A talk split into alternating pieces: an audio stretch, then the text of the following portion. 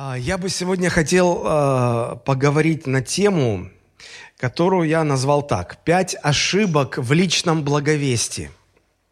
В нашей стране есть э, очень хороший специалист по ораторскому искусству и публичным выступлениям. Это Нина Витальевна Зверева. А, может быть, вы э, встречали такую фамилию. У нее более 50 лет опыта в этом деле – она подготовила и выпустила более 20 тысяч учеников в своей школе, у нее есть своя школа. Она консультировала всех, кого мы сегодня видим на наших голубых экранах. От Леонида Парфенова до Владимира Познера. А, все звезды, все актеры, политики, мэры, губернаторы, э, журналисты, ведущие телевизионные, радиоведущие – очень-очень многих людей она консультировала, учила их публичному выступлению. Вот. Э, всех тех, кому нужно много говорить. И вот она утверждает, что в каждом публичном выступлении должно быть не больше трех пунктов. А больше людям будет очень трудно запомнить, а вот три – это нормально. А, когда, она рассказывает, когда она работала с Сергеем Владиленовичем Кириенко, помните такого? Я, кстати, учился с ним в одной школе, только на 10 лет позже. Вообще наша сочинская седьмая школа оказалась богатой на знаменитости. Это Сергей Кириенко, Евгений Кафельников, э, Григорий Лепс, Лепсверидзе. Ну, я там 10 классов закончил тоже. Так вот, когда эта Нина Витальевна работала с Сергеем Кириенко, то он, будучи очень структурированным в мышлении человеком, любил множественные перечисления в своих публичных выступлениях. Он говорил, ну, во-первых, это вот это, это, а во-вторых, потом продолжал в-третьих, четвертых, пятых, десятых, в одиннадцатых, в двенадцатых. И он никак не мог от этого избавиться. И она все время ему говорила, Сергей Владимирович, три, ну, три, больше люди не запомнят, три. Вот она его научила. Если вы будете теперь по телевизору слышать выступление Сергея Киренко, обратите внимание, он уже в четвертых не говорит. Только во-первых, во-вторых и в-третьих. А у меня тут, похоже, намечается сразу пять пунктов. Судя по названию проповеди. И вот я себе задаю вопрос, а не начинаю ли я свое выступление о пяти ошибках в благовестии с одной большой ошибки в ораторском ремесле? Вот. Но оправдать меня могут два момента. Ну, во-первых, будет три. Во-первых, я имею честь выступать перед очень внимательной, хорошо запоминающей и благодарной аудиторией. Давайте мы и поаплодируем. А, во-вторых, для того, чтобы запомнить эти пять ошибок, вам нужно будет просто посмотреть на пять пальцев на своей руке. Вот Господь нам дал пять пальцев, чтобы э, выполнять вот все необходимые действия, виртуозно играть на музыкальных инструментах, нужно пять пальцев. Но в конце концов, мы же не, не рептилоиды, которых там рисуют с тремя пальцами. Господь нам дал пять. Вот только пять пальцев можно сжать в кулак. И поэтому, э, когда мы будем их перечислять, вот вы будете вспоминать. Да, и пять пальцев сразу вспомните. Ну и в-третьих, давайте уже наконец начнем. Аминь. Хорошо. Итак, первая ошибка. Первая ошибка заключается вот в чем. Когда вы благовествуете людям, какой верой вы хотите с ними поделиться? Потому что мы все призваны делиться своей верой. Христос нам дал это великое поручение, чтобы мы шли во все народы, делали там учеников. Вот. И церковь, в которой каждый христианин каждый день свидетельствует неверующим, неспасенным людям об Иисусе Христе, эта церковь неизменно будет расти. Мы об этом говорили уже а, в прошлый раз – вот. Однако с годами христиане, я заметил, все реже и реже решаются делиться своей верой с другими людьми. Я подумал, почему так происходит? Возможно, от того, что груз ошибок, совершенных раньше, когда мы пытались это делать, начинает давить на нас. И знаете, люди, когда вот у них, когда люди пытаются чему-то научиться или чем-то заниматься, у них не получается, не получается, не получается. Но согласитесь, это только вопрос времени, когда они перестанут. Просто перестанут. И в итоге церковь может совсем перестать благовествовать, э, проповедовать Евангелие вот из-за этих ошибок. Я подумал, ну а что если провести работу над ошибками? А что если взять э, пять самых таких распространенных, самых основных, поговорить про них – разобрать, чтобы больше их не повторять. Потому что, как и всякому делу, благовестию надо учиться. А если не учиться, то ничего не получится. А когда мы учимся, мы допускаем ошибки, и это нормально, это совершенно нормальное явление. Собственно говоря, на ошибках-то люди все и учатся. И вот я хотел бы рассмотреть сегодня э, пять самых таких распространенных ошибок, которые мешают нам, чтобы помочь каждому христианину снова вернуться к постоянному, к регулярному личному благовестию, чтобы снова делиться с неверующими своими друзьями, приятелями, вновь познакомившимися людьми э, своей верой в Иисуса Христа. Ну, наверное, самая первая ошибка заключается вот в чем. Когда мы начинаем говорить с э, неверующим человеком, то почему-то нам кажется, что наша задача заключается в том, чтобы убедить человека в том, что Бог существует, чтобы он просто поверил в факт существования Господа. Они же неверующие, а мы хотим, чтобы они поверили. Но на самом деле совершенно не нужно людей убеждать э, в том, что Бог существует. Вот это как раз то, что Евангелие нам делать не говорит. Но представьте, что у вас получилось вы смогли убедить человека, и вот теперь он уверовал, что да, действительно, Бог существует. Вопрос, что это меняет в его жизни? Ровным счетом ничего не меняет. А если вспомнить, как говорит Иаков, послание Иакова, 2 глава, 19 стих, это апостол Иаков, а, то там написано так, «Ты веруешь, что Бог един, хорошо делаешь, и бесы веруют и трепещут». То есть смотрите, какой аргумент у апостола Иакова. Он говорит, понимаешь, Просто вера в факт существования Бога ничего не меняет в нас. Она нас не спасает. Эту веру имеют даже бесы. Дьявол имеет эту веру и крепко верит. Но, про, но он так и остается дьяволом. И бесы так и остаются бесами. Эта вера не превращает бесов в, ну, в порядочных христиан. И поэтому тебя, человека, который все-таки уверовал, что Бог существует на свете, эта вера тоже никак не изменит. Она тебя не спасает. Для того, чтобы тебе получить спасение, нужна спасающая вера. А что такое спасающая вера и чем она отличается от веры в факт э, Божьего существования?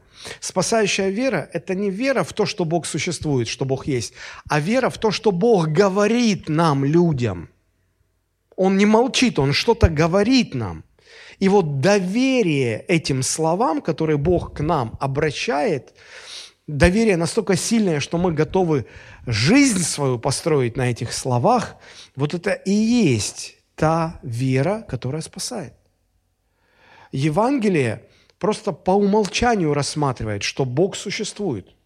Не спорит, не доказывает. Оно просто утверждает, Бог существует. Если Он говорит, Помните, кто-то из философов сказал, «Э, я мыслю, следовательно, я существую.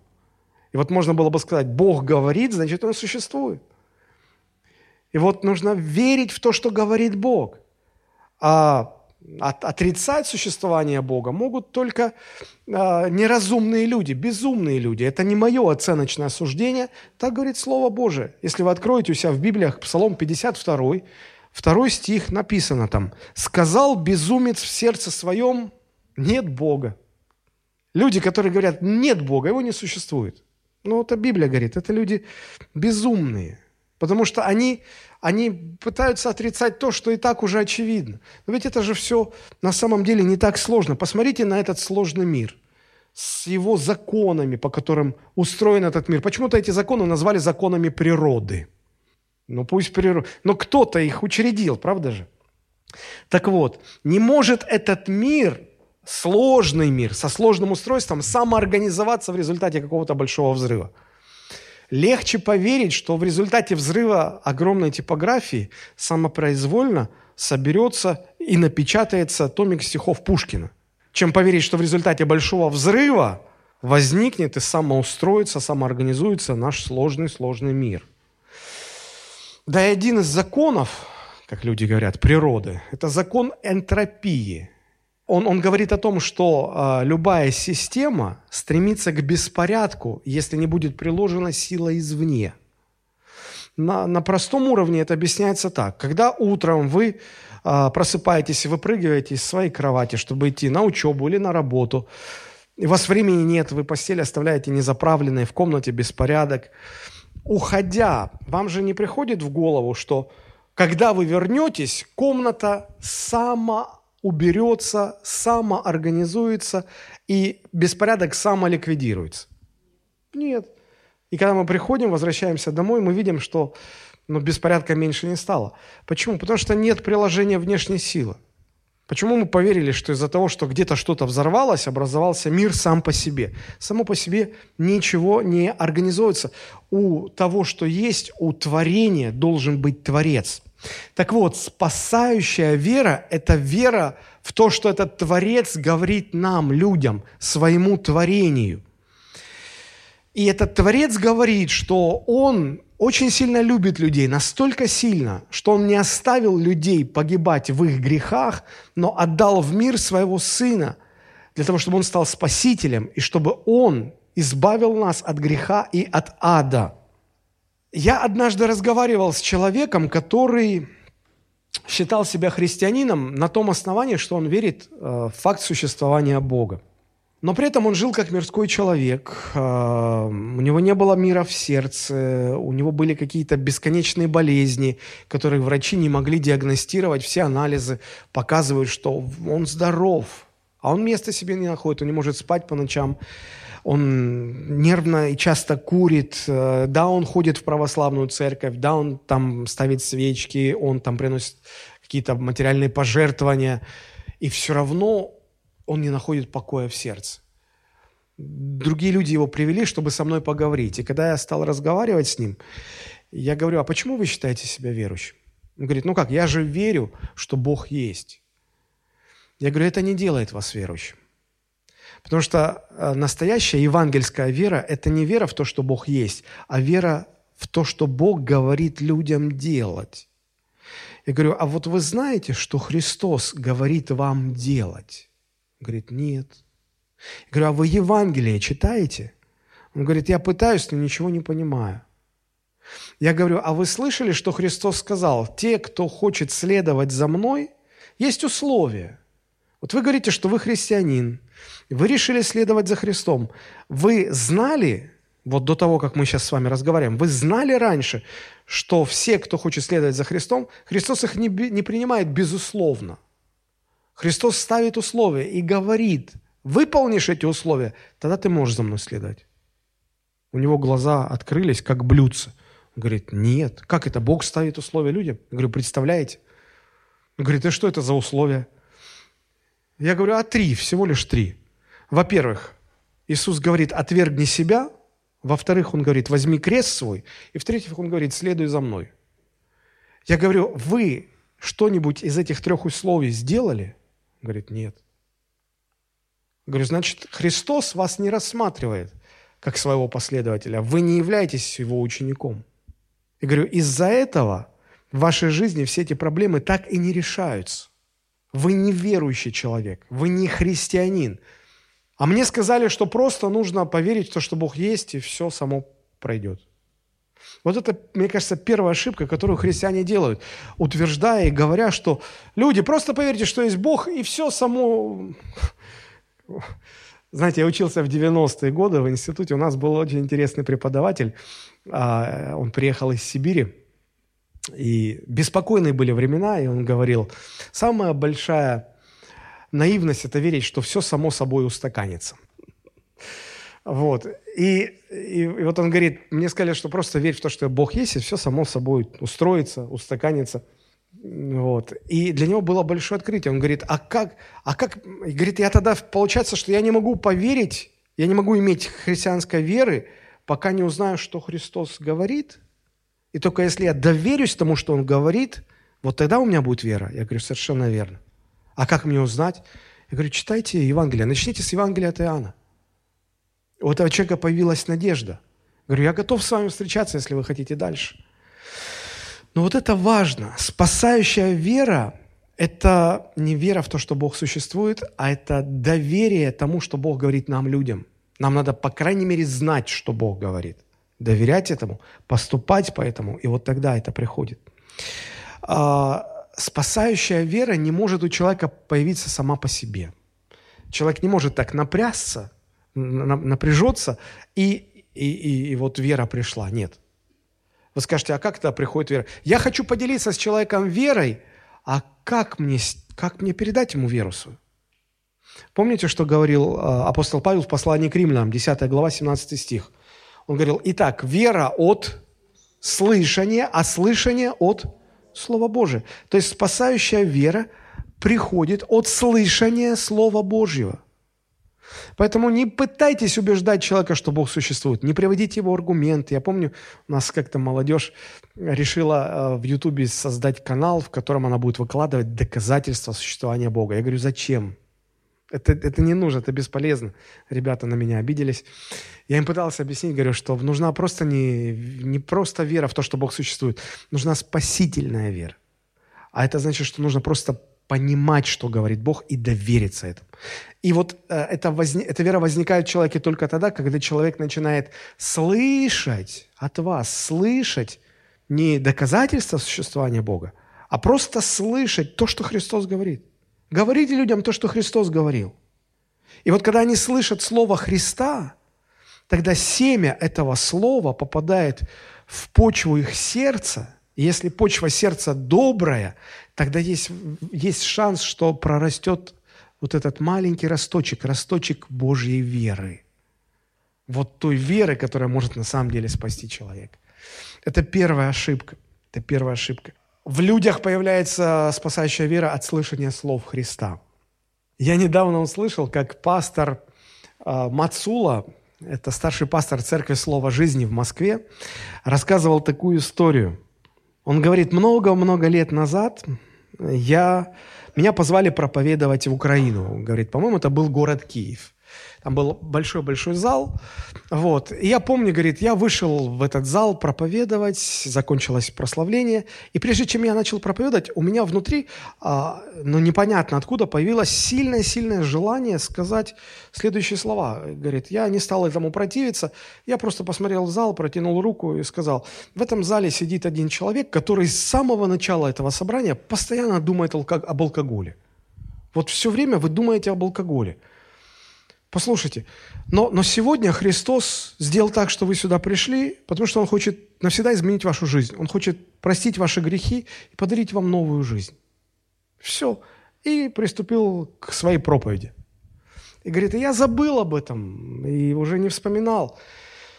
И вот, говорит, буквально недавно я э, закончилось служение, я выхожу в фойе, у них свое здание, и говорит, навстречу мне идет э, парень молодой, и попросил несколько минут моего времени, говорит, «Э, я очень хочу поделиться с вами свидетельством о том, как мой отец пришел ко Христу. Мы разговорились, и он рассказал. Оказывается, где-то 15 лет назад, да, вот, он еще маленький совсем был, его мама, уже давно будучи христианкой, всячески старалась свидетельствовать о Христе своему мужу, то есть отцу этого мальчика. И так, и вот так, и, и по-всякому. Он беспробудно пил, редко когда бывал в трезвом состоянии. И она все время говорит, ну пойми, есть Бог, ну уверуй ты, что есть Бог, ну не может не быть Бога. Ну пойми ты, есть Бог. И вот она годами мучилась, мучилась, и, и никак. И вот она услышала в своей церкви в Киеве, что э, вот приезжает, проводит служение пастор из Москвы, но он сам норвежец. Мацу, пастор Мацула. И она решила, что вот она обязательно должна мужа своего притащить на это служение. Может, он вот а, из его уст, вот он москвич еще, норвежец, вот такой вот комбинация странная, но может до него дойдет. И она и так его уговаривала, и так уговаривала, и, так, и, и никак. У нее остался только пос, последний аргумент. Железобетонный аргумент. Она ему сказала, знаешь что, давай так, если ты сегодня пойдешь со мной на собрание и досидишь до конца, и мы вместе оттуда уйдем, на обратном пути я тебе куплю бутылку водки. При слове «водка» он сильно оживился, пораскинул остатками того, что там осталось в голове, и сказал, а пойдет, а давай.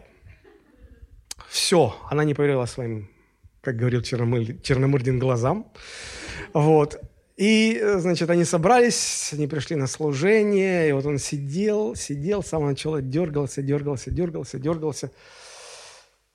И, говорит, началось, значит, служение, прославление. Конечно же, он там просто сидел или стоял. И вдруг выходит этот пастор. Тот уже приготовился скучать, чем-то там своим заниматься. И вдруг этот пастор поворачивается в его сторону, тыкает в него пальцем и говорит, в этом зале есть мужчина, который с самого начала собрания сидит и думает только об алкоголе. Поймите, сегодня Бог сделал так, что вы пришли на это собрание, потому что Бог хочет изменить вашу жизнь навсегда. Он знает про вас все, и несмотря на это продолжает вас любить. Сегодня ваше время. Тут так опешил, у него сразу хмель рассеялся остатки, поворачивается к жене и говорит, ты ему сказал. Она говорит, да я его первый раз вижу, и у меня не было возможности. И он сидел, внимательно слушал, и потом он рассказывал, уже он, он, он в то собрание вышел вперед для молитвы. И он говорит, э, вот как какой-то меч пронзил мое сердце, я вдруг понял, что Бог не просто есть, Он знает обо мне все. И зная все обо мне, как этот сказал, продолжает меня любить, и он специально так устроил, чтобы я пришел, даже вот водка пошла в дело, что он хочет изменить мою жизнь. Говорит, а я и сам уже не знал, куда деваться от себя, от своей жизни. И я решил попробовать. И вот этот парень говорит, пастор, уже 15 лет мой папа в служении. Он сегодня служит Богу. Спасибо вам. И Мацула говорит, ну, знаешь, я вообще не, не рекомендую такие методы обещать водку каждому, кто придет на собрание. Ну, говорит, раз Господь может и так спасать, слава Богу. Слава Богу. То есть я, почему вам рассказываю этот пример? Каким-то образом, удалось затащить этого человека на собрание, где он получил возможность услышать живое Божье Слово. Услышать. И родилась вера. Пусть маленькая, пусть дохленькая, чахленькая. Родилась. Он сделал шаг, и Господь его спас. Вот это первая ошибка. Не пытайтесь доказывать людям, что есть Бог. Говорите людям то, что Христос говорил. Может, у них родится эта вера в сердце. Вторая ошибка. Не становитесь пропагандистом Евангелия. Вторая ошибка заключается в том, что христиане превращают благовестие в пропаганду христианства. Кто такие пропагандисты? Это люди, которые навязывают другим свои взгляды. Вот мы так думаем, и вы так должны думать. И поэтому пропагандистов никто не любит. И я знаю людей, которые отказываются смотреть телевидение, они даже не покупают телевизор себе домой, а, боясь стать жертвой пропаганды. Вот. Эм, ну, согласитесь, нам всем не нравятся э, гей-парады и прочие мероприятия такие, да, когда, ну ладно, ты сам не традиционной ориентации, но что ты всем пытаешься навязать это все, чтобы вот все такие же были. Никто не любит пропаганду, никто не любит, когда навязывают другим свое мировоззрение. И христиане не призваны становиться пропагандистами. Так, кто тут еще не уверовал? Как ты не уверовал? Ты что, должен уверовать? И, и вот это вот начинается. Да, вот, вот это никто не любит. И на самом деле это не должно быть. Помните, Христос, посылая учеников своих проповедовать Евангелие, он выбрал очень точное название. Ведь он мог выбрать любое слово. А он их называл, говорит, вы свидетели мои. Он мог бы сказать, вы пропагандисты моего учения. Мог бы и так сказать. Но он не выбрал это слово. Он сказал, вы свидетели. А свидетели – это те, кто в суде молчат, пока их не спросят. Правда же? Судья говорит, слово предоставляется свидетелю говорить. Да, вот я вижу здесь в этом некоторый намек. То есть, если я свидетель, я не должен навязываться людям, они меня спросят, а когда спросят, я скажу. Вы можете закономерно возразить, а что, если не спросят? А что, если меня никто не спрашивает о моей христианской вере? А вот здесь нужно понять очень важный принцип. Если вы живете настоящей христианской жизнью, то это обязательно будет заметно окружающим. Обязательно. И они рано или поздно спросят, а почему вы другой? Если не спрашивают, то, возможно, вы только называетесь христианином, не являясь им по сути. Вы не живете тогда по-христиански, если вас за 10 лет никто так и не спросил. Такого быть не может. Но представьте себе человека в дорогом черном костюме. Черный, как ночь, костюм. И вот мимо него проходит ребенок с мороженым, так размахивает, там, жестикулирует. И кусочек мороженого попадает, белое мороженое попадает на костюм этого человека. Ну, трагедия, да? Но э, э, вот как вам кажется, вот вы представляете эту картину, может ли этот белый кусочек на черном фоне остаться незамеченным? Человек сразу среагирует. А, что ты творишь? Ты испортил мне костюм. Да ладно, незаметно. Как незаметно? Белое на черном очень заметно. Писание говорит, что мы живем в мире тьмы. И если мы действительно будем светом Христовым, то мы не можем быть незаметны, как не может быть незаметно вот эта бля, белая блямба мороженого на черном пиджаке. Не может быть незаметно. Она обязательно будет заметна. Несколько лет назад я прочитал книгу известного автора Арчибальда Кронина. Книга очень известная, она написана давно, называется «Ключи царства». Кто-нибудь читал ее? Нет? «Ключи царства». А, о католическом миссионере в Китае. Она меня очень затронула, эта книга, и я стал интересоваться вот, христианской миссией в Китае. Я прочитал много интересных историй. И вот одна история мне вспоминается сейчас. Она вот очень подходит для того, чтобы проиллюстрировать эту ошибку. Один английский миссионер в Китае в свободное время отправился поохотиться на уток. Он решил отойти от той деревни, где он жил, а, вверх по течению реки, и настрелял уток. Обрадовался очень, они какие-то оказались непугливые. Вот. И возвращаясь обратно, он встретил людей, которые, которым рассказал о своей добыче, трофеях. Они говорят, а это же это не дикие утки, это домашние утки. Это вот у нас есть а, значит, господин Ли Чуйонь какой-нибудь. Вот это его утки, и у него часто их стреляют, он просто за ними так особо не следит. Он очень удивился, он стал разыскивать дом этого господина. Нашел его, пришел и объяснил ситуацию, говорит, я хочу, я не знал, что это ваши утки, я хочу возместить ущерб и заплатить за этих уток. Тот очень удивился, говорит, у меня и раньше уток стреляли, но никто не предлагал возмещать ущерб. А почему это вы, с чего бы это? С чего такая честность? Говорит, знаете, я э, христианский миссионер, я здесь э, э, в христианской миссии, и Христос изменил мою жизнь. И Христос учит нас поступать честно. Если я принес кому-то ущерб, то Христос учит, чтобы я возместил этот ущерб. Он говорит, подождите немного. Он пошел, собрал своих родных, там, соседей. Они собрались э, во дворе его дома, и он говорит, он рассказал им, говорит, вот посмотрите, человек, я такого человека еще не видел. Вот он говорит, что он такой, потому что какой-то Христос его изменил. И те попросили, а мог бы ты рассказать нам? И он нам рассказал о своем обращении. И он говорит, вот, э, вот этот мой один поступок, он был эффективнее, чем десятки проповедей. Если вы живете по-христиански, по-настоящему, не только языком болтаем, что мы христиане, то обязательно нас будут спрашивать, почему мы другие. Обязательно. А, я хочу прочитать вам еще одну историю, которую я нашел, которая тоже очень э, хорошей иллюстрацией является для этой ошибки. Сидит дед на лавке у забора. На краю села греется на солнышке, останавливается машина. Высовывается мужчина в костюме с галстуком и говорит, здравствуйте, не подскажете, где у вас тут церковь? Ну, село, деревня практически. Церковь? А ты кто? В ответ спрашивает дед. Я пастор из города, ваша церковь пригласила меня на выходные проповедовать. Дед спрашивает, о чем ты будешь говорить? Ну, о Христе, приходите, послушайте. Дед говорит, и сколько слушать надо? Тот не понимает, ну как сколько? Два часа богослужения? Говорит, нет, нет, нет, это я понимаю. Сколько лет мне нужно слушать вас?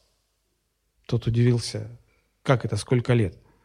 Он говорит, да так, Говорит, вот ваши тут собираются уже больше десяти лет. Они э, каждое воскресенье собираются и что-то слушают. А вот что они там слышат, я, не, говорит, не пойму. Тот спрашивает, о чем вы, дедушка? Ну как о чем? Рассказал бы ты им, что хватит уже разговоров. Научи их один раз сказать словом, а сто раз делом. А то слушают чего-то, учатся. У них уже голова больше любой самой большой Библии. А село как гибло, так и гибнет. Больной старухе дров некому нарубить. Из города таблетку аспирина дитю вдовы никто не привезет. Улицы бурьяном зарастают, как в лесу. Никто два шага за своим двором выкосить или вырубить не хочет. За межу на огороде как скандалили, так и скандалят. Последняя качеля для детей была еще при коммунистах. Да и детей в селе-то осталось всего ничего. Твои только разве что самогон не гонят. Вот я и спрашиваю, сколько еще разговоры разговаривать будете? Сколько еще песен петь будете? Может, вместо церковной таблички на воротах и правда церковь в нашем селе появится? Христиане, можете ответить? Пастор смотрел в сторону деда и молчал. «Ну ладно», — подытожил дед, — «езжай с Богом. На третьей улице повернешь налево, там метров через сто увидишь домик с табличкой. Тебе туда». И это, не обижайся, если что. Я ведь по-простому сказать хотел. Дьявол-то он про вашего Бога все знает. Но его знания в одну сторону, а дела совсем в другую. Нам бы как-то по-другому надо. Пастор опустил, поднял стекло, поехал и крепко задумался. Не становитесь пропагандистами. Не надо много разговаривать. Давайте будем жить, как учил Христос, и тогда люди сами нас будут спрашивать. Мне очень понравились слова одного пастора, который сказал, послушайте, вот постарайтесь понять, что он сказал. Наша верность Христу должна быть спасением миру. Как только мы предаем Его, мы предаем их, лишая себя возрождающей и преображающей силы. Наша верность Христу – это спасение миру. Как только мы предаем Христа, мы лишаемся силы Божией. Нас уже никто ни о чем не спрашивает, и у людей уже нет шанса обрести спасение во Христе Иисусе. Это вторая ошибка. Третья ошибка. Не ставьте себя выше других, говоря об их греховности. Евангелие неизменно указывает нам на нашу греховность. И вот чтобы принять Христово прощение, Сначала нужно признать себя грешником. И когда мы делимся Евангелием с другими людьми, мы неизбежно приходим к тому моменту, что говорим, что все люди грешные. Но вот когда мы другим говорим, что они грешники, нам не надо ставить себя так, как будто мы выше них. Мы такие чистые, святые, а они такие грязные, греховные, как бы нам не запачкаться об них. Это, это жесточайшая ошибка. Такие настроения были, конечно, и в первой церкви. И вот как апостол Павел приводит таких верующих в чувство. 1 Коринфянам, 6 глава, с 9 по 11 стихи. «Или не знаете, – пишет апостол Павел, – что неправедные Царство Божьего не наследуют. Он говорит, не обманывайтесь, ни блудники, те, кто до брака живут беспорядочной половой жизнью, ни идолослужители, которые каким-то идолам кадят, ни прелюбодеи, те, кто, находясь в браке, не хранят супружеской верности и ходят налево или направо. Не малаки – это старое э, русское слово, которое означает молодых юношей, которые как, э, как проститутки продавали себя для сексуальных утех других мужчин.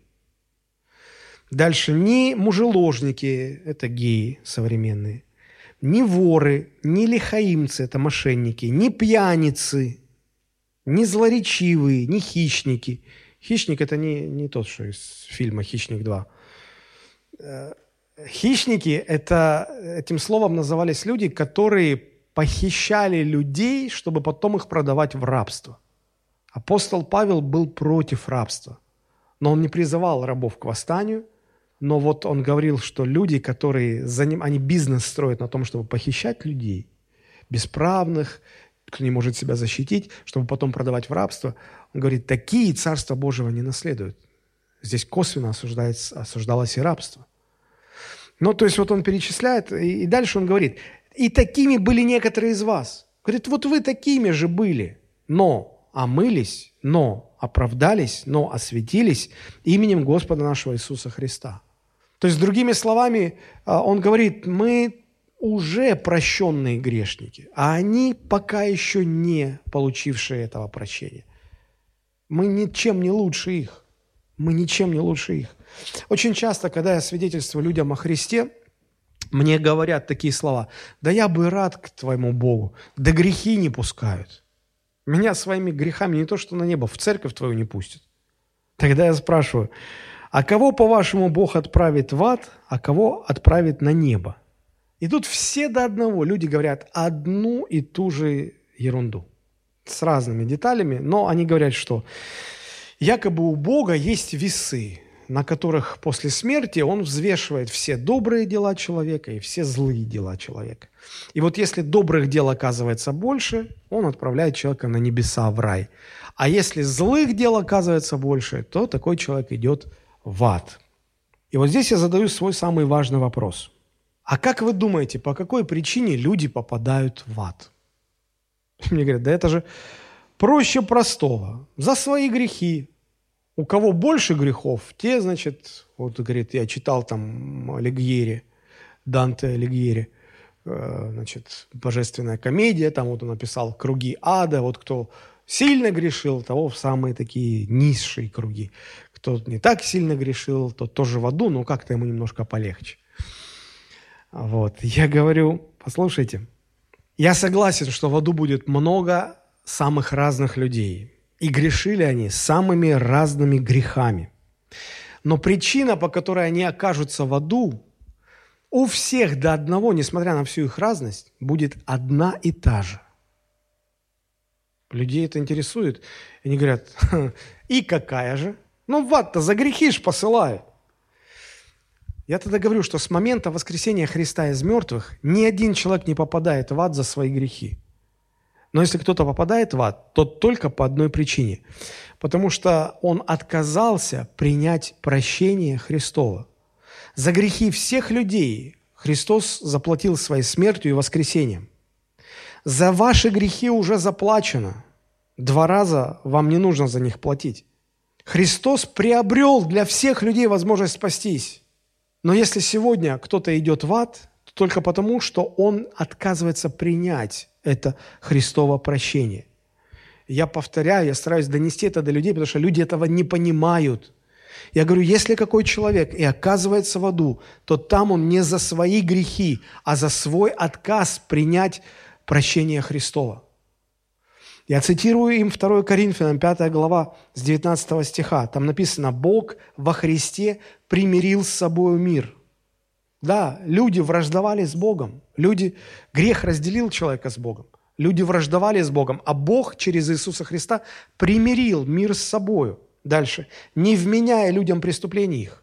Бог уже не засчитывает людям их грехи, потому что за все эти грехи Христос заплатил. За все заплачено. И дальше. «И дал нам, христианам, слово примирение». Итак, мы посланники от имени Христова, и как бы сам Бог увещевает через нас, от имени Христова просим, примиритесь с Богом. Ибо не знавшего греха Он сделал для нас жертву за грех, чтобы мы в нем сделались праведными пред Богом. И если какой человек сегодня идет в ад, то это не за свои грехи он идет, а потому что он отказался принять прощение. В истории разных стран были а, похожие случаи, когда суд выносил смертельный приговор а, заключенному.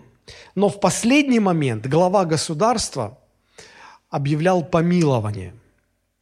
И вот человек уже стоит на, на эшафоте, или ему уже надели петлю на голову, и приходит представитель государства и приносит помилование от имени первого лица в государстве. И он говорит, если вы признаете свою вину, вот помилование. Вы можете прямо сейчас, э, вас не казнят, вас отпустят, вы свободны. И в истории есть э, немало случаев, когда люди отказывались принять помилование, потому что, чтобы принять помилование, нужно было признать свою виновность, а эти люди не хотели признавать свою виновность. И они отказывались принять помилование, и их казнили. Это трагедия. Но знаете, что самое интересное? В судебных записях, в каждом из таких подобных случаев, ставили пометку, что человек был казнен не за свое преступление, а за отказ принять помилование государя. Вот то же самое сегодня происходит с каждым человеком, который попадает в ад. Он попадает туда не за свои грехи, а за отказ принять прощение Христова, о котором сегодня свидетельствуется в каждой христианской церкви. Поэтому не ставьте себя выше тех, кому вы свидетельствуете о Христе. Мы все грешники. Только мы свое помилование уже получили, а они еще про него либо не знают, либо отказываются. Говорите им так, чтобы они увидели в Евангелии действительно радостную новость, что они могут быть помилованы. Четвертая ошибка. Что можно считать успехом, а что можно считать неудачей в благовестии? Но правда, нам это нужно для себя решить, потому что если мы не определимся с этим критерием успеха или неудачи, мы очень быстро разочаруемся в благовестии. Так вот, послушайте, если вы рассказали человеку о Христе, а он отказался принять Христа в свою жизнь, или разозлился на вас, или плюнул вам в лицо, в моей практике были и такие моменты, или обозвал вас сектантом, Вопрос, можно ли назвать этот опыт неудачей в благовестии? Ну, вы же ничего не добились. Второй вопрос. Если я свидетельствовал, и человек радостно принял благую весть и помолился с молитвой грешника, и даже стал приходить в церковь, куда его приглашаю, вопрос, можно ли это считать э, удачей, успехом? Но он же уверовал. Он присоединился даже к церкви. Вот сложные такие вопросы, да? Как понять, как на самом деле увидеть истину? Если вот на эти два вопроса, которые я сказал, вы даете положительные ответы в обоих случаях, то есть вы свидетельствовали, и человек отверг свидетельство, значит, это неудача. Если вы свидетельствовали, и человек принял Христа, значит, это удача. Вот в этом случае – а, ваше свидетельство будет успешным только один раз из 30 по статистике. Один раз из 30. Вот э, с такой вероятностью успеха любое дело считается гиблым. И люди рано или поздно в нем разочаруются. Вот почему я говорю, что если мы не поймем критерии успеха, неудачи, то мы придем к разочарованию. И в, эту, в это искушение попадали даже известные Божьи пророки – Например, пророк Иеремия. Если вы откроете Иеремия 20 глава, 7, 8, 9 стихи, я понимаю, что я вырываю тут фразу из контекста, но нам контекст сейчас особо и не нужен. Посмотрите, 7 стих. «И я каждый день это пророк Иеремия говорит. «Я каждый день в посмеянии, всякий издевается надо мною, ибо лишь только начну говорить я, кричу о насилии и вопию о разорении, потому что слово Господне обратилось в поношение мне и в повседневное посмеяние. И подумал я, не буду я напоминать о нем и не буду более говорить во имя его. То есть Иеремия говорит, я каждый день говорю о Боге, я пророк, меня Господь послал говорить к людям. Но я говорю, они смеются надо мной. Я их призываю к Господу, а они глумятся надо мной, они издеваются, но они не слушают меня. Он говорит, и подумал я, не буду больше говорить. Вот все попадают в это искушение. Возможно, так и вы. С одним поговорили. Он говорит, ты фанатик какой-то. С другим поговорили, он вам в лицо плюнул. С третьим поговорили, он вас сектантом обозвал. С двадцать четвертым поговорили. Он говорит, отстань, сейчас не до тебя. И у вас внутри рождается вот это вот, я это называю ошибка Иеремии. Да не буду я говорить. Да все равно бесполезно, Господи. Но вот смотрите, что говорит другой пророк, Иезекииль, 3 глава, с 18 по 21 стихи. Здесь Господь преподает Иезекиилю очень важный урок. Смотрите, Бог говорит, когда я скажу беззаконию, беззаконнику, смертью умрешь, а ты не будешь вразумлять его и говорить, чтобы остеречь беззаконника от беззаконного пути его, чтобы он жив был, то беззаконник тот умрет в беззаконии своем, а я взыщу кровь его от твоих рук. То есть, а я спрошу с тебя. Но если ты вразумлял беззаконника, а он не обратился от беззакония своего и от беззаконного пути своего, то он умрет в беззаконии своем, а ты спас душу свою.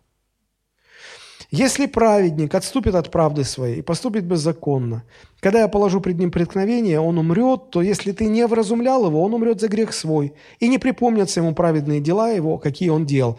Но я взыщу кровь его от рук твоих. Если же ты будешь вразумлять праведника, чтобы праведник не согрешил, и он не согрешит, то и он жив будет, потому что был вразумлен, и ты спас душу твою.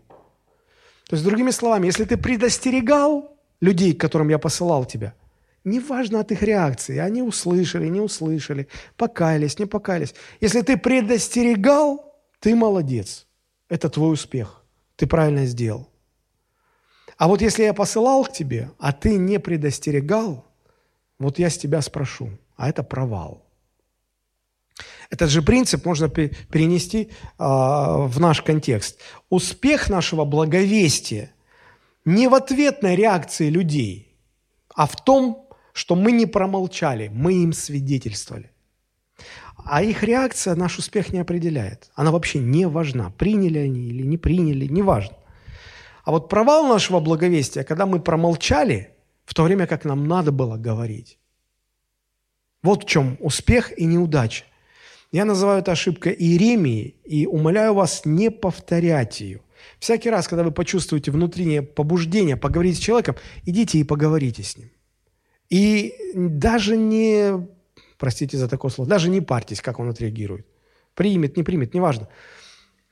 Ваш успех в том, что вы сделали то, что Господь от вас хотел. Согласитесь, при таком раскладе вы можете иметь успех в 10 случаях из 10. Правда же? А при таком подходе никакого разочарования и уныния быть просто не может. Поэтому учтите эту ошибку и, и будьте послушны Господу. И последняя, пятая ошибка – это уверенность в том, что люди не меняются. Вот наверняка у каждого из вас в окружении есть люди, которым вы уже отчаялись говорить о Христе и даже перестали это делать потому что вы уже потеряли всякую надежду, что этот человек может измениться. И вам уже даже кажется, что даже горы сдвинутся, холмы поколеблются, а этот человек никогда не изменится. Никогда. Никогда. Когда я был молодым человеком, мне казалось, что любой человек может измениться, и это очень легкое дело. Я так думал, когда мне было 18-20 лет – Через полтора года мне исполняется 50. И вот весь опыт моей жизни убеждает меня в другом. Люди не меняются. Совершенно не меняются. Бенджамин Дизраэли, известный английский государственный деятель, говорил такие слова. У того, кто в 16 лет не был либералом, нет сердца. А у того, кто не стал консерватором к 50, у того нет ума. Часто эту цитату приписывают Черчиллю, но он ее не говорил. Я сказал Дизраэле. А до него эту, э, эти слова говорил другой известный французский политик Франсуа Гизо. Он говорил, кто не республиканец в 20 лет, у того нет сердца, а кто республиканец после 30, у того нет головы. Я бы и хотел верить, что люди меняются – но весь мой жизненный опыт убеждает меня в обратном. Хотя в Новом Завете есть несколько историй, историй удивительных преображений, когда люди кардинально менялись на самом деле. Самая яркая, наверное, история – это история апостола Павла. В самом начале он был Савлом. У него было такое же имя, как у царя Саула – он был ревностным э, гонителем Церкви Христовой. Он имел э, высочайшее на то время религиозное и светское образование. Он был убежденным противником э, так называемой иудейской секты, как называли христианство. И он специально выпросил письма, рекомендации, разрешения для того, чтобы с этими документами идти в Дамаск чтобы там арестовывать христиан и бросать их в тюрьму. И вот по дороге в Дамаск ему встречается Христос. Реально, реально. Так что он, его глаза физически отслеп, ослепли от славы, которая исходила от Христа. И Христос задает ему вопрос, «Савол, Савол, для чего ты гонишь меня?» И он не может понять в страхе, он потерял зрение, он только слышит голос. И он говорит, кто ты? Он говорит, я Иисус, которого ты гонишь. Он не гнал Иисуса. Он вообще считал, что это вымысел. Он гнал церковь. А Христос говорит, Помните, он говорил, что вы сделали одному из малых сих, вы сделали мне. Поэтому он говорит, ты меня гонишь. Трудно тебе против меня идти. И Савол поднял руки говорит, Господи, что повелишь мне делать? Из противника он в одну секунду становится верным рабом этого Иисуса Христа. Но за один день он поменялся, и он приходит в Дамаск, приходит к христианам, а от него все как от ладана черти шарахаются. Никто не верит. Тысячи христиан были там в Дамаске, тысячи. И он говорит, да я свой уже, да я встретил Христа на дороге, да я, ну, этот, ну, люди, ну, подтвердите. Мы слышали о тебе, кто ты. Тысячи людей ему не поверили. Почему?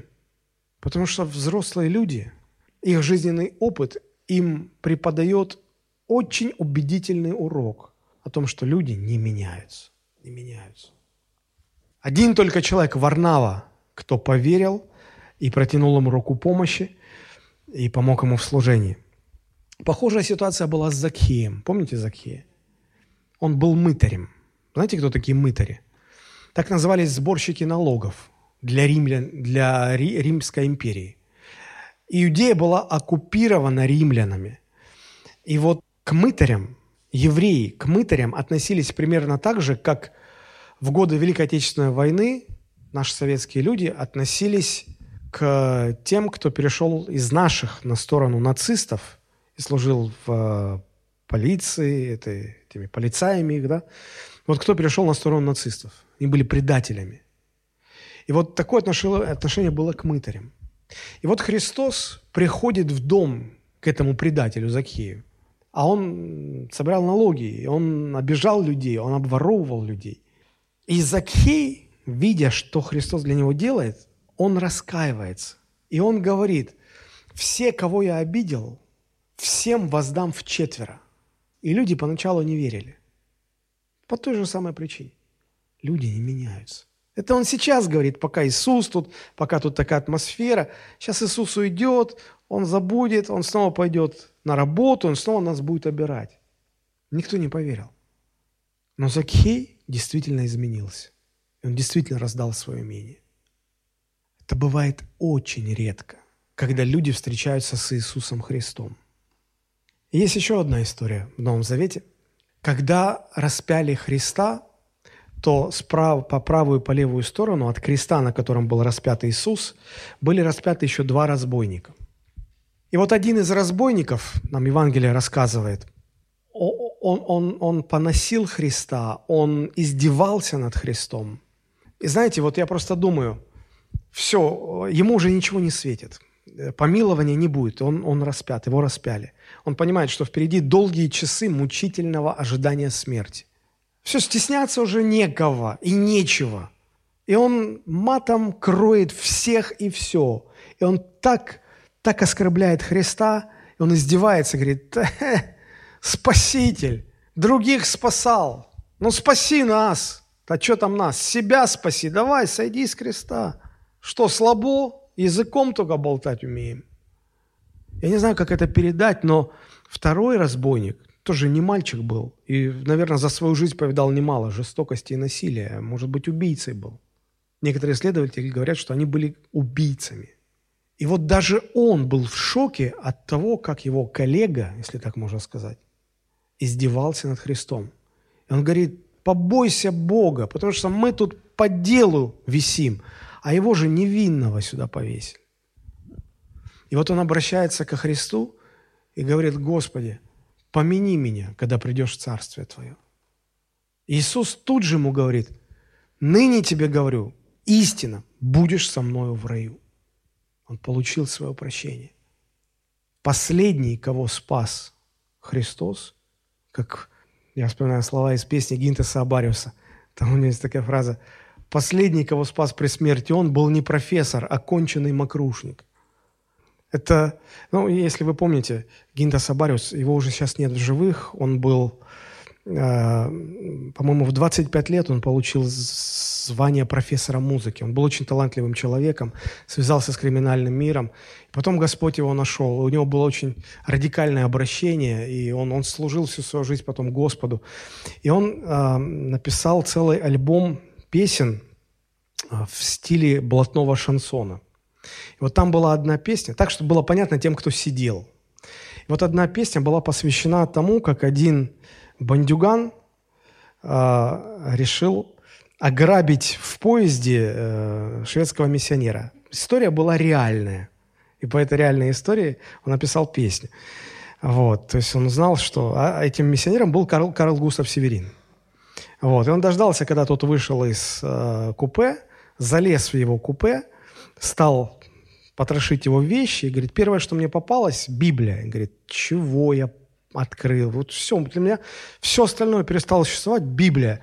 И вот я ее просто сам не понимаю, что делать. Я ее открываю, открываю на том месте, где описывается распятие Христа. Он говорит, я читаю, вот Христа распяли, вот по левую сторону, э, значит, был разбойник по правую сторону. И он говорит, у меня внутри прямо аж в сердце затрепетало. Он говорит, я понял, что последним, кого он спас при жизни, был не профессор, а конченый мокрушник. Говорит, я забыл вообще, зачем я пришел сюда. И тут входит в купе он, этот миссионер шведский. И видит, что я весь расписной такой, сижу, Библию читаю, а тут его вещи переетят. И он говорит, я не ожидал, я думал, что сейчас завяжется драка, тут мне бежать надо. А он улыбнулся, обнял меня, говорит, теперь ты мой брат, Христос тебя спас. Говорит, я уже, я вообще не понял, что происходит. Вот он песню написал, ну там действительно очень интересно. Так вот, я допускаю только одну возможность, когда люди могут измениться, если они встретятся с Иисусом Христом, реально встретятся. И в заключение я хотел бы привести вам вот иллюстрацию того, о чем говорю, этой пятой ошибки. Я хотел бы прочитать вам заметку, которую написал Семен Матвеевич Винокур. Это не юморист, это другой. Семен Винокур. Советско-израильский сценарист, кинорежиссер, продюсер. В 90-е он переехал на постоянное жительство в Израиль, он еврей. И вот он, а, значит, открыл там школу а, сценарно-режиссурного мастерства, набирал учеников и а, подготавливал, выпускал учеников, и он до сих пор жив, ему там около 70, под, под 70 лет. И вот он написал заметку об одном случае из своей педагогической практики. Я прочитаю вам ее, а потом мы будем молиться. Она называется «Последняя ночь». Он пишет. «Я учу студентов писать, Могу научить любого, было бы желание. Но попалась мне Михаль. Чему я мог научить ее? Здесь будут еврейские имена, потому что в Израиле происходит, и он учит э, еврейских студентов. Чему я мог научить ее? После первого года обучения фильм «Михаль» – это девушка – послали на фестиваль в Венецию, а сценарий полнометражного фильма взяли для постановки в Англию. Ну, то есть очень талантливая. Она была уверена в себе, я даже подумал, вот бы мне так. Чуть свысока слушала мои лекции, но не пропускала ни одной, и мне это льстило. И вот как-то при мне она унизила другую девочку, самую тихую в классе. Ее звали Эсти. Та подошла к ней посоветоваться, и вдруг слышу, Михаль ей говорит, «Ты зря теряешь время здесь. Лучше тебе это сейчас понять, чем позже». Я замер. Михаль увидела меня, не смутилась. «Эсти, ты не должна жить иллюзиями», сказала она так, чтобы все слышали. И потом, обращаясь к другим, сказала, «Она не умеет писать, у нее нет никаких шансов стать сценаристом». Я ей сказал, извинись перед ней. Я или сдерживался. На что она мне ответила, и не подумаю. Я не помню, как довел урок до конца, не знаю, почему не удалил ее из класса, Вышел, не попрощавшись. Меня завело все. И высокомерие Михаль, и покорность Эсти, и молчание всего класса. Через несколько занятий я уже понял однозначно. Михаль больна, больна душой. Она не чувствует боли других. Но и с Эсти тоже выяснилась ситуация. Оказалось, что ее по блату поместил в этот класс проректор. Она не была талантливой, и, в общем-то, все к одному, и отношение к ней не вызывало особого сочувствия. И вот прошли две недели, наступил день катастрофы. В Израиле так называют День памяти Холокоста. Если я не ошибаюсь, это 27 января. Каждый год отмечают День памяти Холокоста, или они называют это День катастрофы. И вот он пишет дальше. «И выпадает мне в этот день преподавать. Сидит передо мной, сидят передо мной будущие режиссеры и сценаристы. Приготовил я им 20 конвертов, в которые вложил задание. Каждый вытаскивает себе конверт, как в лотерее, и должен расписать ситуацию, которую я задал. Вытащили, начали писать, смотрю на Михаль. Сидит, читает задание. Сначала взгляд, как всегда, чуть снисходительный, потом вдруг оглядывается, поправляет волосы, вздыхает, как-то на нее не похоже. Проходит несколько минут, молчит, не двигается, вдруг поднимает руку. «Да», говорю, «могу я изменить это упраж... заменить это упражнение?» Я говорю, пожалуйста. Она протягивает мне конверт, я и другой. Она берет его, собираясь раскрыть, но останавливается. Нет, я не хочу менять, говорит. Да, я решила, я останусь с этим первым заданием. И вот с этого момента на моих глазах начинает раскручиваться, ну, просто кино. Настоящее, документальное, по правде. Она сначала начала быстро писать, потом остановилась, смотрит на лист, по глазам вижу, не читает, просто смотрит на лист. Вдруг начинает рвать его. Я подошел к ней, все-таки волнуюсь. «Михаль, тебе помочь?» «Нет, спасибо», — говорит. А в глазах слезы. Это меня поразило. Я думал, скорее камни заплачут, чем Михаль. Что же я ей такого дал, думаю? Беру ее задание, читаю. Последняя ночь в Варшавском гетто. Всех на завтра вывозят на уничтожение. Об этом узнают в семье, в которой есть два мальчика, двойняшки. Родители безумно их любят и сходят с ума, не зная, как спасти. Вдруг ночью приходит поляк, мусорщик. Он говорит им, что может вывести в мусорном баке одного ребенка, но только одного. Он уходит, чтобы вернуться в 5 утра. И вот идет эта ночь, когда они должны решить, кого же спасать. Через 45 минут перед Михаль лежат два листа, написанные исписанные убористым почерком, практически без помарок. «Читай», — говорю ей. Она начала читать. И вот встает перед нами ночь, в течение которой сидеют отец и мать, решая, кого спасти. Этого, который теплый и ласковый, Янкеля, или того, который грустный и одинокий, Мойши. Михаль читает ровно, почти бесчувственно. В классе мертвая тишина. Я ловлю себя на мысли, когда ж такое было – она читает о том, как сидят, прижавшись друг к другу, родители и шепчут, чтобы, не дай Бог, не услышали дети. Вначале не понимая, как можно их разделить, ведь они неразделимы. Нельзя этого сделать. Нет, нельзя.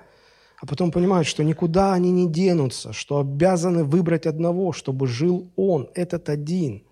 Так кого же отправить? Кого?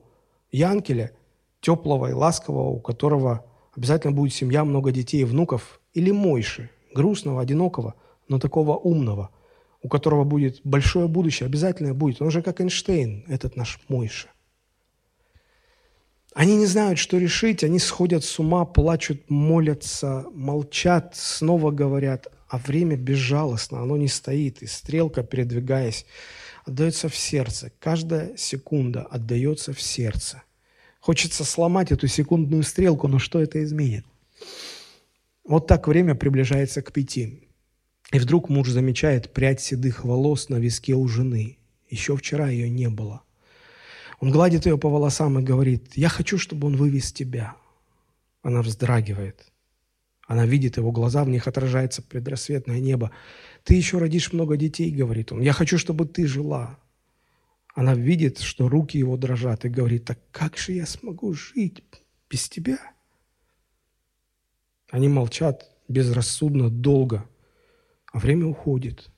И, он, и, он, и она вдруг говорит, я знаю, что мы сделаем. Что? Его голос не слышен, только губы шевелятся. Что? Мы бросим жребий. Ты напишешь имена, а я вытяну жребий. Так они и делают, очень медленно, но понимая, что вот-вот часы пробьют пять, и появится этот человек, поляк, и надо будет расставаться с Мойшей или с Янкелем. С кем? классе никто не дышит, пока читает Михаль. Мы видим каждую деталь, так это написано. Дрожащие руки матери его руку, держащую огрызок карандаша. Вот он выводит имена своих детей. Видим, как кладет записки в свою грязную шляпу. Вот он встряхивает ее, словно в ней много записок, а ведь там их только две. И мы видим, ей-богу, видим, как медленно-медленно поднимается рука матери, чтобы опустить внутрь шляпы руку и нащупать одну из записок. Эту, нет, эту, эту нащупывает, сжимает, не может вытащить руки, так и замирает, не разжимая пальцев. И он не торопит ее, нет. И она не может шевельнуть рукой. Но время неумолимо, и Бог неизвестно где, потому что слышится стук в дверь. Это пришел Он, ненавидимый ими и самый желанный, убийца и спаситель, поляк-мусорщик. И она вытаскивает записку и разжимает руку. «Мойша», — шепчет он. Он первый видит имя, потому что у нее закрыты глаза. «Мойша», — повторяет она. И они оба смотрят туда, в угол комнаты, где спят их любимые дети. И вдруг видят, как красив Янкели, обнявший Мойша во сне. Стук повторяется, муж с трудом встает и идет открывать дверь. В дверях поляк. Молчит, все понимает. «Мы сейчас оденем его», — говорит муж. Сам подходит к кровати, осторожно разнимает братьев, так, чтобы Янкели не проснулся, берет Мойша на руки и начинает одевать его – как это так, не одеть сына, не умыть, не вложить ломтик хлеба в карман? Ведь это женская работа, но она не может этого сделать, не может. Муж все делает сам. И вот уже не проснувшийся толком Мойше передается в руки поляка. И тут только она понимает, что это навсегда. И не сдерживает крика, бросается к своему ребенку, просит его, «Ты только живи, мой Мойше, ты только живи и помни о нас». Муж пытается оторвать ее от ребенка, шепчет поляку, «Забирай, забирай его». Дальше все происходит без заминки. Поляк без труда проходит все посты и проверки, а когда оказывается за стеной в надежном месте, где его никто не может видеть, он раздвигает мешки с мусором, приоткрывает крышку, которой тщательно укрыл мальчика, так, чтобы тот мог только дышать, и говорит, ну, жиденок, вылезай, приехали. Но никто не шевелится, там тишина. Не заснул ли, или, не дай бог, задохнулся, поляк раскурочивает все. Нет ребенка. Как так? Он оглядывается, он испуган, сбит с толку, понимает, что этого быть не может, но так есть. Муж и жена сидят застывшие над спящим Янкеле. Что сказать ему, когда проснется? Вдруг кто-то царапается в дверь. И обрывается ее сердце. И что-то переворачивается в нем, потому что так может стучать только один человек. И никто другой больше. У двери стоит Мойша. Он улыбается. Их грустный Мойша улыбается и говорит, я подумал, я все взвесил, я не могу без Янкеля. Михаль закончила читать на этом месте. Такой тишины в классе я никогда не слышал. Такого текста, написанного за 45 минут, я не, я не помню. Михаль сказала, дальше я не знаю, что писать. Кто-то всхлипнул, кто-то явно плакал. Самые мужественные, пятеро моих студентов служили в боевых частях, сидели с красными глазами. Это было похлеще всех парадов, минут молчания, скорби, всего. В классе билось одно тоскующее сердце. Не было безразличных «нет». И тут произошло то, ради чего, собственно, я и пишу эту историю. Михаль вдруг встала и направилась в угол класса. Она шла к Эсте. Я понял это не сразу, но она шла к зареванной Эсти и, походу, сама не могла сдержаться. Эсти встала ей навстречу, неловко, упал стул. Михаль обхватила Эсти. Она была статная, высокая, на каблуках, а Эсти была маленькая, похожая на испуганную мышь. И вот они стояли так, обнявшись перед всем классом. И Михаль громко сказала так, что все слышали. «Я умоляю тебя простить меня. Если что-то прошуршало, испуганное, никто не услышал, что... А Михаль добавила еще, теперь уже глядя на меня, «Семен, простите меня, если можете. Я такая дрянь». Короче, это был денек. Не помню таких больше. Он промыл нас всех, прочистил, продраил и все изменил. И я понял, нельзя никого списывать со счетов. В каждом живет эта искра – называемая искра любви или точка в сердце, прикрытая слоем грязи, бесчувствия, гордыни и всего, чего мы натаскали за свою жизнь. И вдруг тикают часики, поднимается волшебная палочка, и хоп, прорывается в нас человек. Пришло ему время родиться, пришло ему время любить. Вот такая история. Меня поразили а, его выводы. Говорит, не списывайте никого со счетов. Не списывайте. Однажды любой может встретиться со Христом в той или иной ситуации через тех или других людей. Бог может действовать даже через экзамены. Бог может изменить человека даже через экзаменационный билет. И вот это черствое, неприступное сердце, которое не чувствовало боли и оскорбляло людей направо и налево, беззащитных, тех, кто не могли ответить. Она пережила то задание, которое ей дали написать. И Господь ее коснулся. Если в вашем окружении есть люди, на которых вы поставили крест, что они, они никогда не изменятся, я даже им не буду говорить о Христе, а это бесполезно. Не списывайте никого со счетов. Продолжайте благовествовать, продолжайте любить. И никогда никого не списывайте. Давайте мы склоним наши головы и помолимся. Наш Небесный Отец, мы благодарим Тебя